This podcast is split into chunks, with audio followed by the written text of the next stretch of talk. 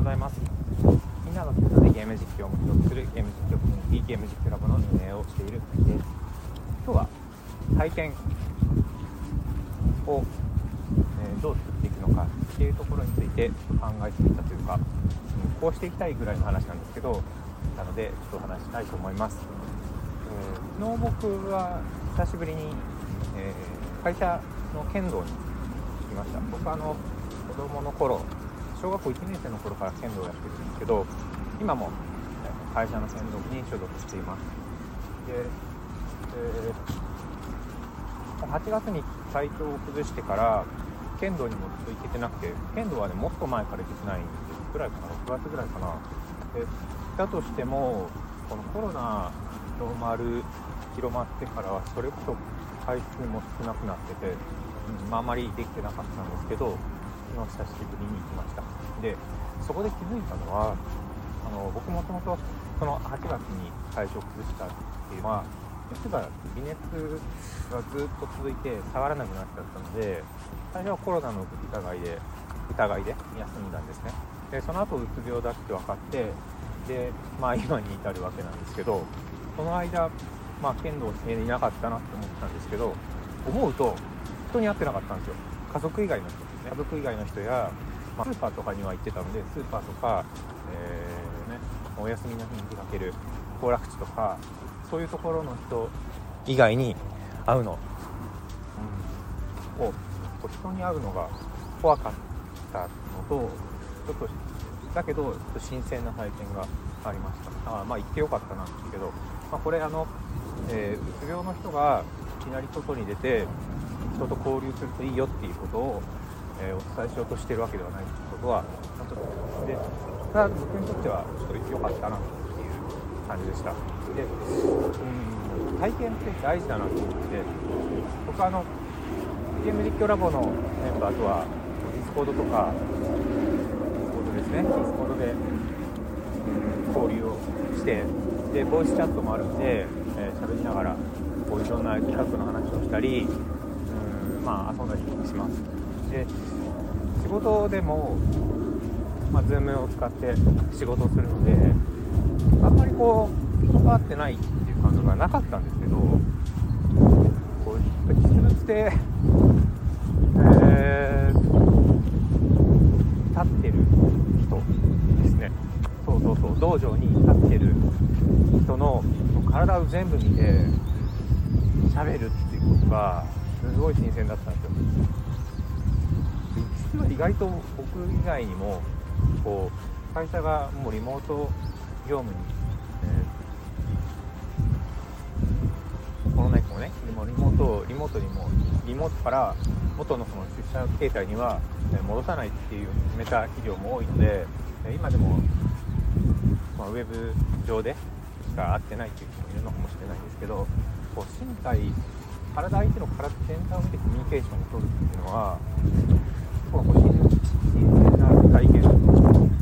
で面白いですね。服装もですよね。まあ剣道の場合は防具を着てるんですけどその服装で相手の顔を見て動ける話をするっていうのがすごく新鮮なのと情報量が多くて えっと病み上がり、まあ、病み上がまだ病み上がってないんですけどに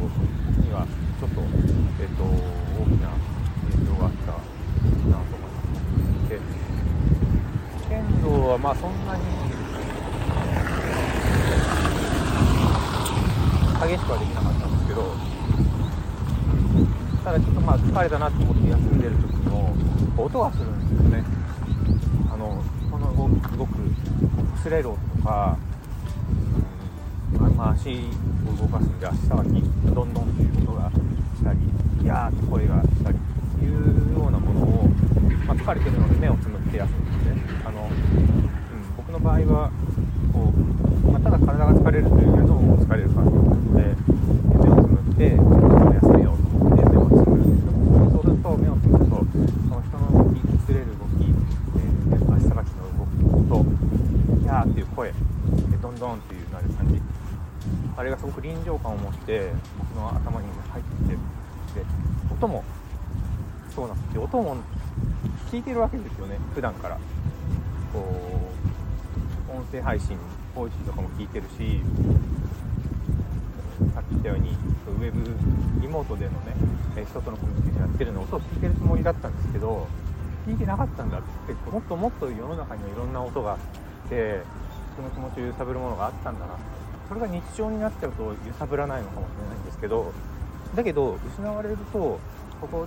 この存在がやっぱりなかったことに気づいてやっぱりあったんだってことだ。そう思うとこうま何でもかんでもこうリモートになったり、まあ、 Discordでコミュニティを運営して Discordの中でやり取りしてチャットで交流してっていうのはあるんですけどこう五感をしっかり刺激するような体験って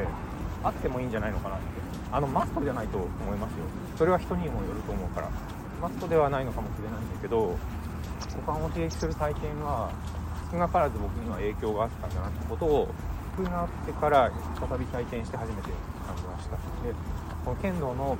空間にいて音を聞くことがすごく気持ちよかったんですよね、うん、今まで当たり前で気持ち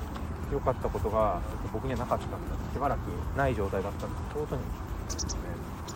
最近僕あのあんまりこう Voicy とかももういっぱい聞いてたんですけど、えー、結構時間パフォーマンスも重視してもう2倍速でたくさんのものを聞いて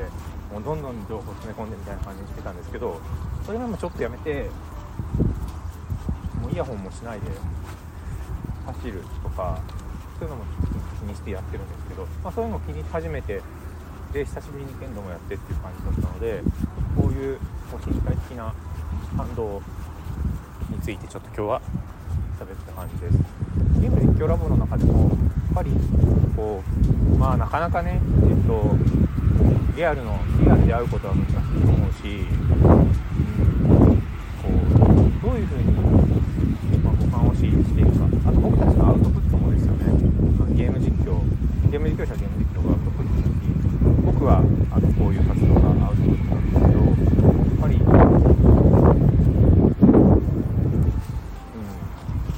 こ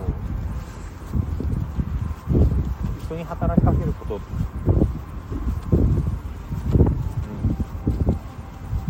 感を刺激するっていうことはこれからテクノロジーも進んでいくと思うのでだんだんそういうものを感じること。今振動はねコントローラーで感じられたりするんですけどものを感じることがだんだん進んでいくと思うんですけどそれじゃあ今度僕たちは視聴者にどう伝えていくあのジェットコースターとかだと普通に風を感じるとかありますね。あと味覚を感じるとかね。いやそれってすごい難しいと思うんですけど、うん、今後そういうゲームが出てくる中で視聴者と体験を共有するっていうことはなんとなくイメージしておいて始まった時にはもうそれをやれるようにするとか企画、うん、将来像に向けて企画を練っておくとかね。面白いと思うんですよね。なので、うん、ちょっと僕の中ではちょっと未来のゲーム実況についてちょっと企画をするような、まあ、そういう場所もあったらいいなって思ったのでゲーム実況ラボの中にも未来を感じるような、まあ、情報共有をしてそれをこれから自分たちの活動にどうやって生かしていくのかなことも話し合えるといいなというように思ったのでちょっと今日、え昨日の学びを生かして今日これからはゲーム実況ラボではそういうこともやっていくっていうことを話していました。ということで今日の放送は以上にしたいと思います。ありがとうございました。